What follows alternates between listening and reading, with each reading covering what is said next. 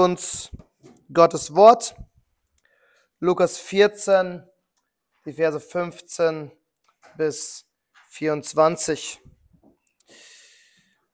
Als nun einer, der mit ihm zu Tisch saß, dies hörte, sprach er zu ihm, Glückselig ist, wer das Brot isst im Reich Gottes. Er aber sprach zu ihm, ein Mensch machte ein großes Mahl und lud viele dazu ein.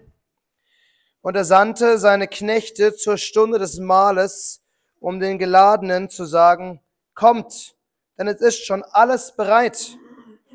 Und sie fingen alle einstimmig an, sich zu entschuldigen. Der erste sprach zu ihm, ich habe einen Acker gekauft und muss unbedingt hinausgehen und ihn ansehen. Ich bitte dich, entschuldige mich. Und ein anderer sprach, ich habe fünf Joch Ochsen gekauft und gehe hin, um sie zu erproben. Ich bitte dich, entschuldige mich. Wieder ein anderer sprach, ich habe eine Frau geheiratet, darum kann ich nicht kommen. Und jeder Knecht kam wieder und berichtete das seinem Herrn. Da wurde der Hausherr zornig und sprach zu seinem Knecht, geh schnell hinaus auf die Gassen und Plätze der Stadt und führe die Armen und Krüppel und Lahmen und Blinden herein. Und der Knecht sprach, Herr, es ist geschehen, wie du befohlen hast. Es ist aber noch Raum da. Und der Herr sprach zu dem Knecht, geh hinaus an die Landstraßen und Zäune und nötige sie hereinzukommen, damit mein Haus voll werde. Und ich sage euch, dass keiner jener Männer, die eingeladen waren, mein Mahl schmecken wird. Dann lasst uns beten. Ewiger Gott, der Mensch ist wie Gras und die Herrlichkeit des Menschen wie die Blume des Grases. Das Gras ist verdorrt und die Blume ist abgefallen, aber dein Wort bleibt in Ewigkeit. Und Herr, so beten wir heute Morgen, dass du in deinem Geist, in unseren Herzen dieses ewige Wort pflanzt und dadurch uns neues Leben gibst. Erneuere das Evangelium, das wir gehört haben in unserem Geist, erfrische es in uns, schenke neues Leben und Erkenntnis deiner selbst. Und so beten wir in Jesu Namen. Amen. Der Titel der Predigt ist direkt aus Vers 15 genommen. Brot essen im Reich Gottes. Jesus hatte die Pharisäer und die Gäste, die bei den Pharisäern waren, ermahnt. Er hatte sie ermahnt, vor allem demütig zu leben. Nicht höher zu denken von sich, als es sich gebührt. Andere für wichtiger anzusehen als sich selbst. Und jetzt, nachdem Jesus das getan hat, reagiert einer der Gäste.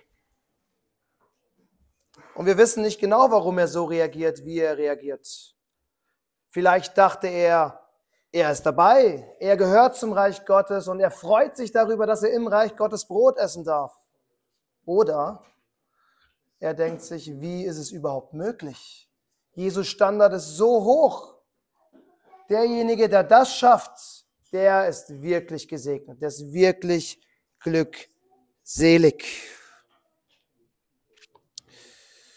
Und so sagt dieser Mann, glückselig ist, wer das Brot isst im Reich Gottes.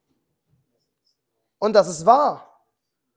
Der Mensch, der im Reich Gottes sitzt und an der Tafel Gottes ist, ist ein gesegneter Mensch.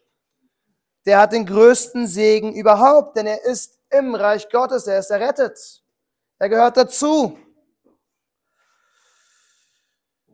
Aber der Elefant im Raum ist doch die große Frage, wie? Wie komme ich ins Reich Gottes? Wie komme ich zu dem Punkt, dass ich im Reich Gottes Brot esse? Und das Gleichnis, das wir gleich betrachten werden, gibt uns vor allem eine Antwort. Du musst eingeladen sein. Du musst eingeladen werden. Vielleicht hast du dir sogar schon mal diese Frage gestellt, wie kann ich im Reich Gottes sein? Vielleicht hast du dir die Frage noch nie gestellt. Wieso solltest du dir die Frage stellen?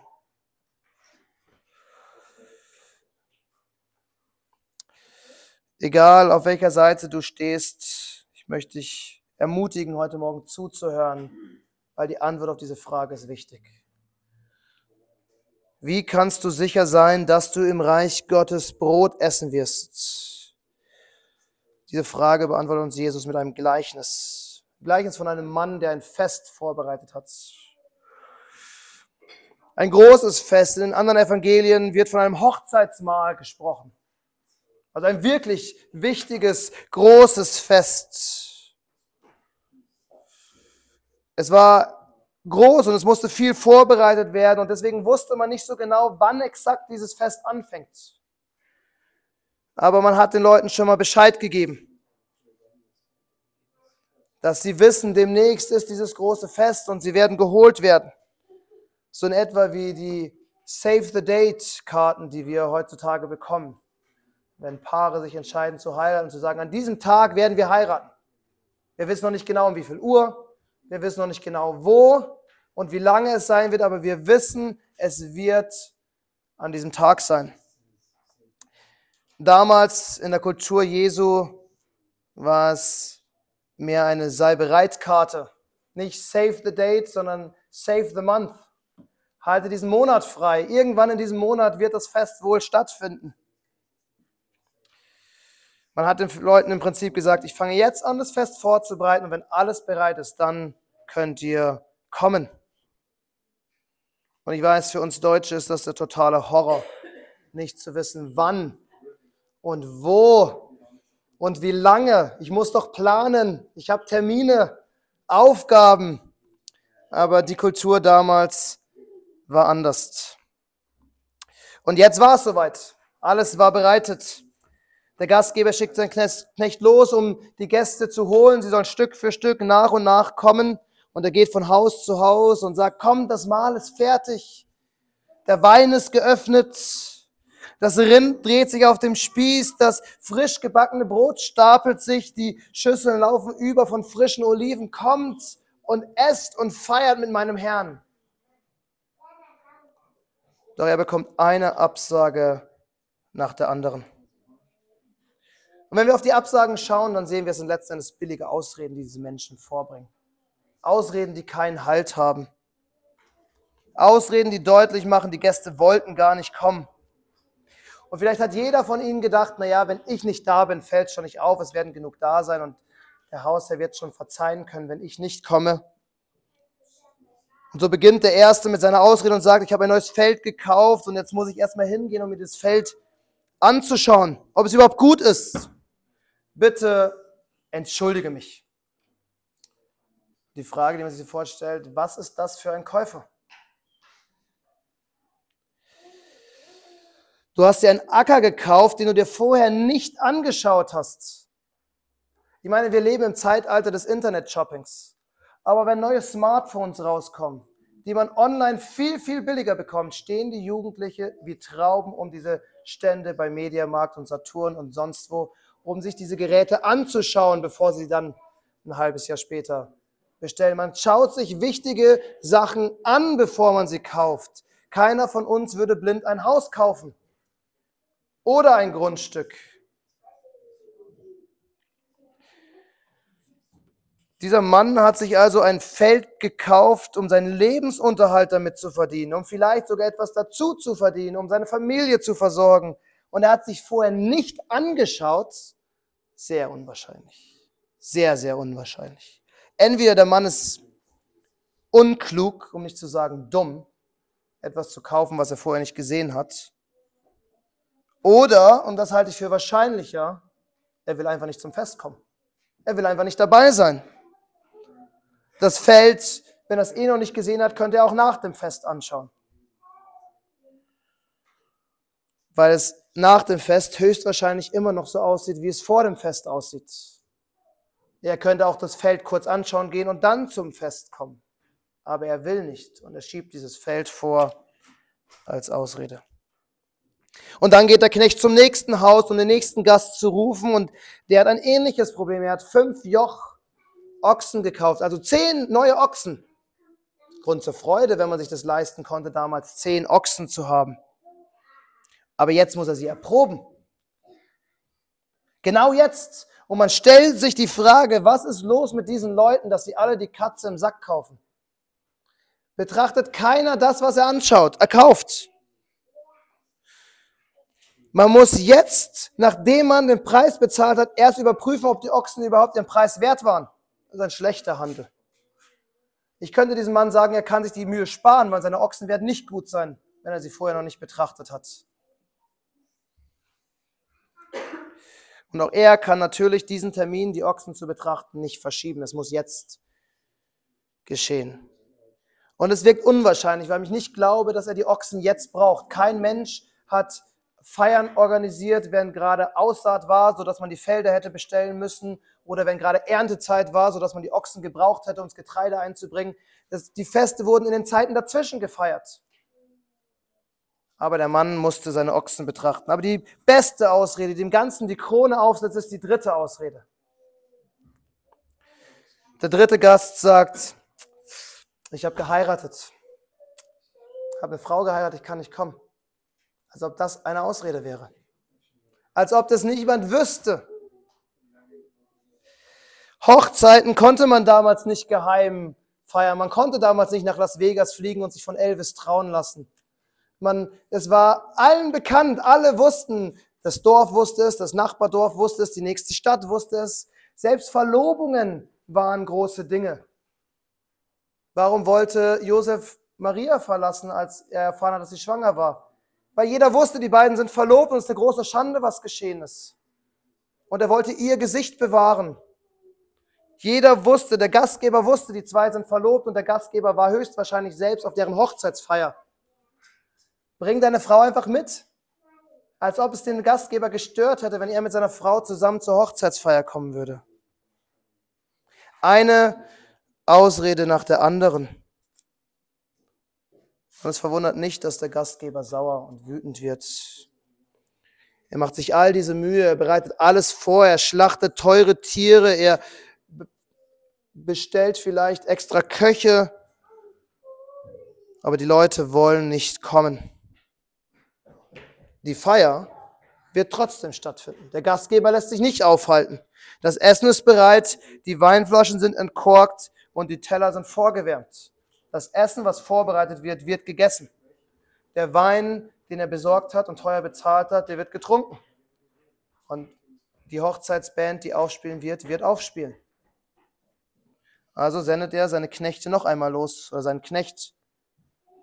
Aber diesmal mit einem anderen Auftrag. Er sagt, geh schnell hinaus auf die Gärten und Plätze der Stadt und führe die Armen, die, die Krüppel die Gelähmten, die Blinden, all die lade ein.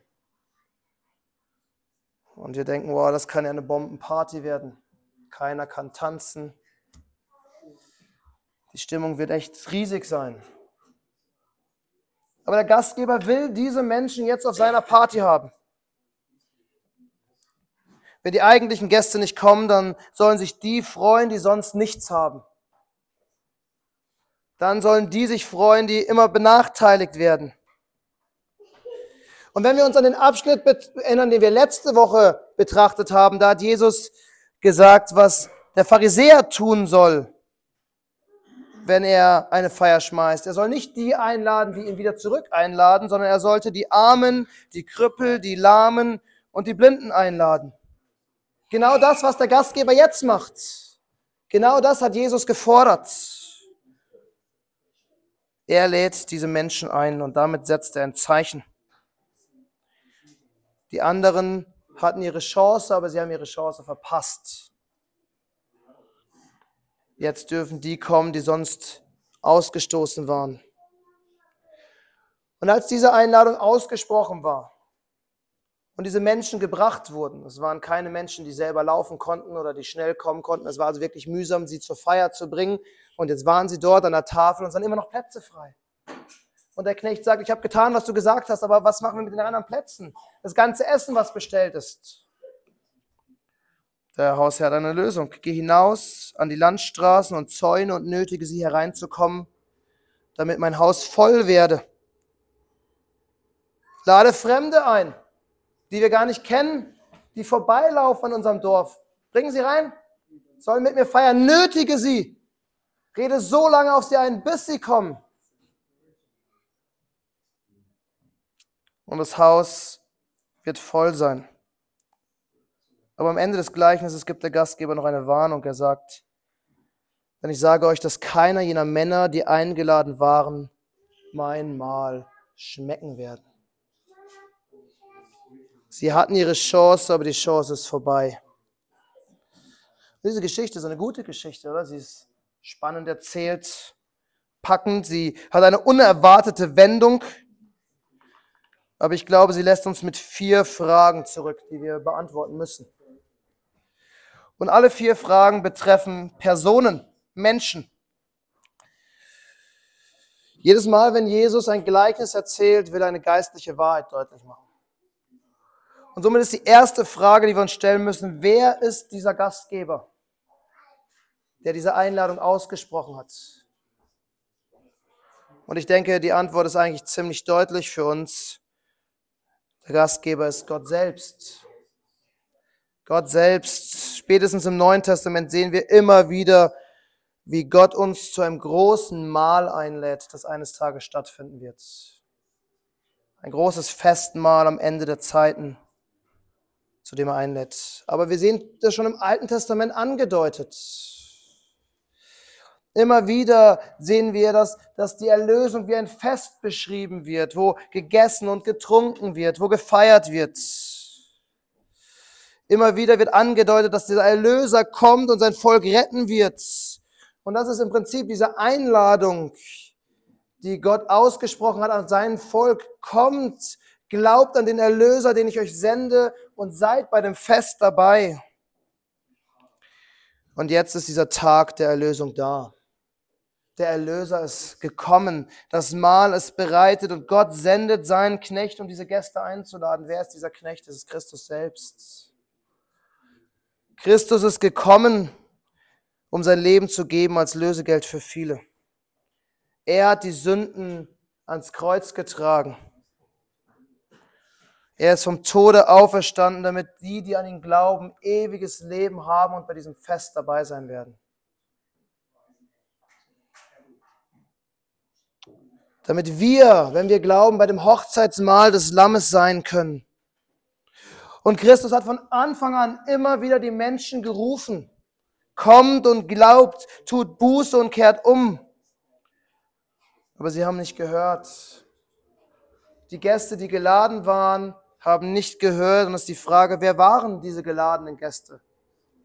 Das ist die zweite Frage, die wir beantworten müssen. Wer sind die geladenen Gäste? Es sind die Pharisäer und Schriftgelehrten, die dies besser wissen sollten. Diejenigen, die im Volk Gottes gelebt haben, die Gottes Wort auswendig kannten, die das Gesetz Gottes studiert haben und wussten, worauf Gott sie vorbereitet, die auf diesen Tag gewartet haben, ihr Leben lang.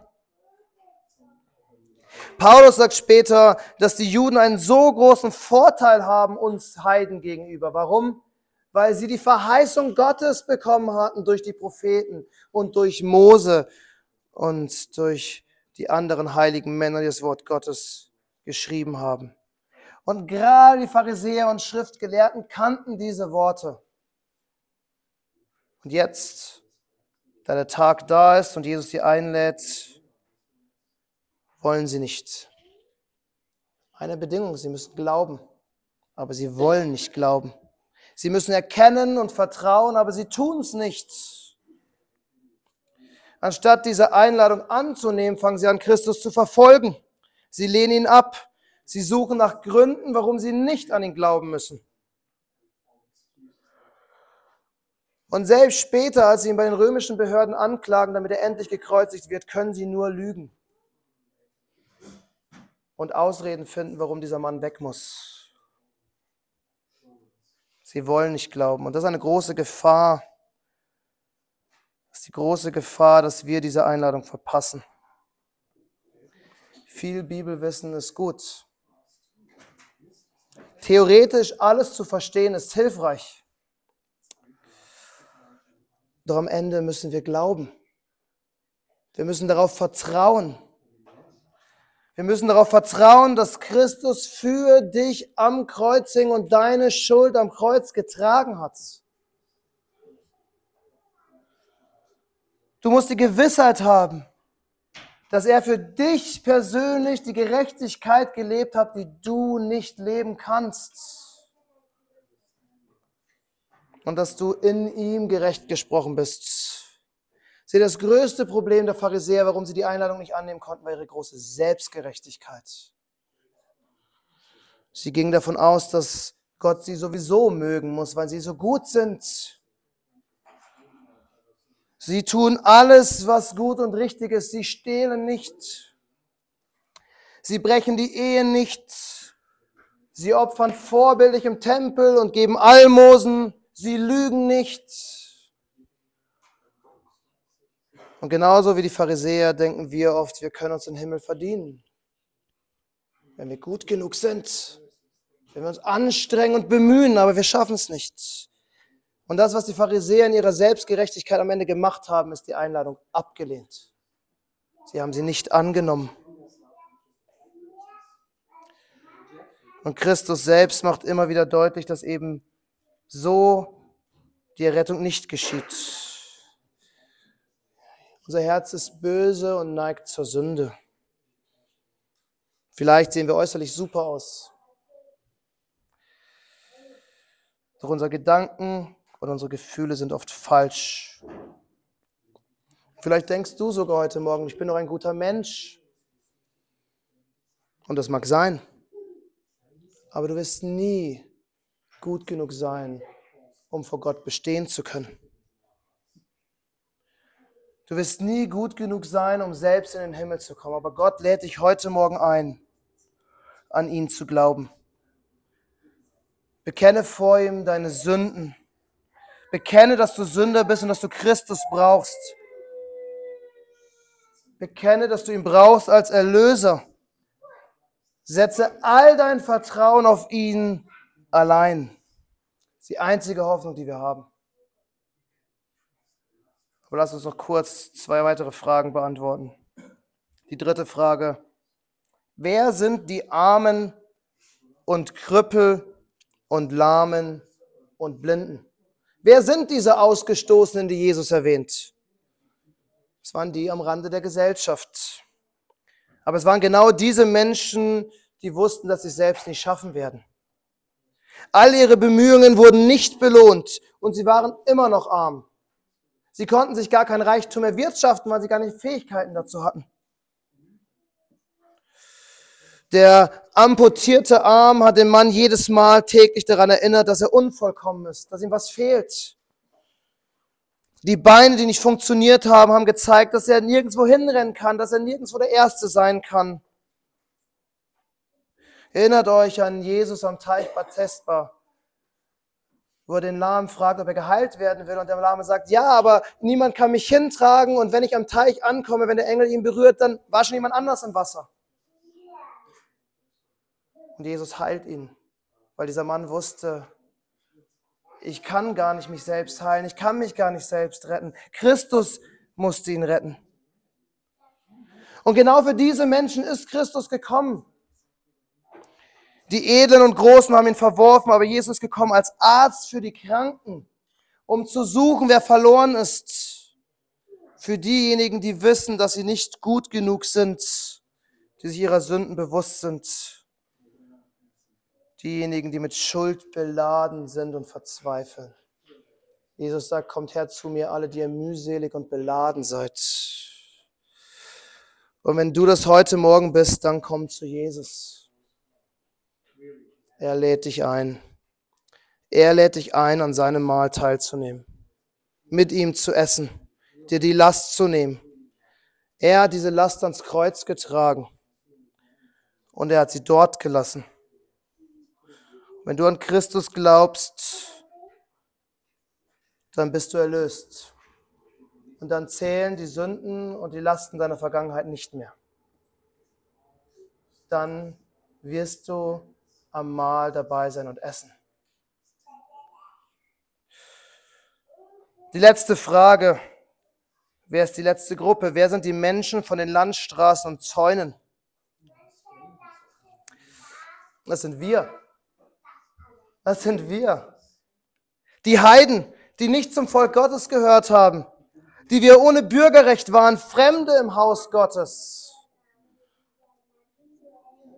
Aber Christus ist nicht nur gekommen, um sein Haus zu reinigen und das Volk Gottes aufzupolieren. Er ist gekommen, um zu suchen, was verloren ist. Und wir alle ohne Christus sind wie Schafe, die umherirren. Und Jesus selbst sagt in Johannes 10, dass er Schafe außerhalb von Israel hat. In den anderen Völkern, in anderen Nationen. In Joel wird uns von einem großen Fest auf dem Berg Zion beschrieben, was für alle Völker bereitet wird, sagt Gott. Jesus kam, um die Seinen einzuladen und sie wollten nicht ja, diejenigen erreicht, die am Rande der Gesellschaft standen, die wussten, dass sie ihn brauchen. Und jetzt ruft er alle Völker. Er nötigt sie zu kommen durch die Predigt seines Wortes. Glaube an den Herrn Jesus Christus und du wirst gerettet. Liebe Kinder, es gilt euch. Kommt zu Jesus, bekennt eure Sünden, bittet um Vergebung und empfangt Frieden. Denkt nicht, weil ihr die Reihenfolge von Bibelbüchern auswendig wisst, dass es euch irgendwas bringt. Oder dass ihr dadurch gerettet seid. Es ist super, es zu wissen. Und es ist so hilfreich, wenn man was in der Bibel nachschlagen will, aber es ist nicht erlösend. Denkt nicht, dass euch Katechismus, Fragen und auswendig gelernte Bibelverse in den Himmel bringen so gut und hilfreich sie sind und so ein kostbarer Schatz sie in unserem Herzen sind. Nur Christus kann euch erretten. Vertraut auf ihn. Jetzt ist die Einladung auf dem Tisch. Jetzt ist das Mahl bereitet. Und jetzt sollen wir kommen. Lasst euch das sagen. Es gibt nichts Besseres, als an Christus zu glauben. Unsere mühsam aufgebaute Selbstgerechtigkeit, die uns so viel Kraft kostet, um sie aufrechtzuerhalten, zerfällt. Aber seine absolut perfekte Gerechtigkeit wird uns geschenkt und wird uns angezogen. Die Last der Sünde wird genommen und das Joch des Friedens und der Sanftmut wird uns auferlegt. Liebe Freunde, Liebe Gemeinde, es ist nicht wunderbar, Christ zu sein. Amen.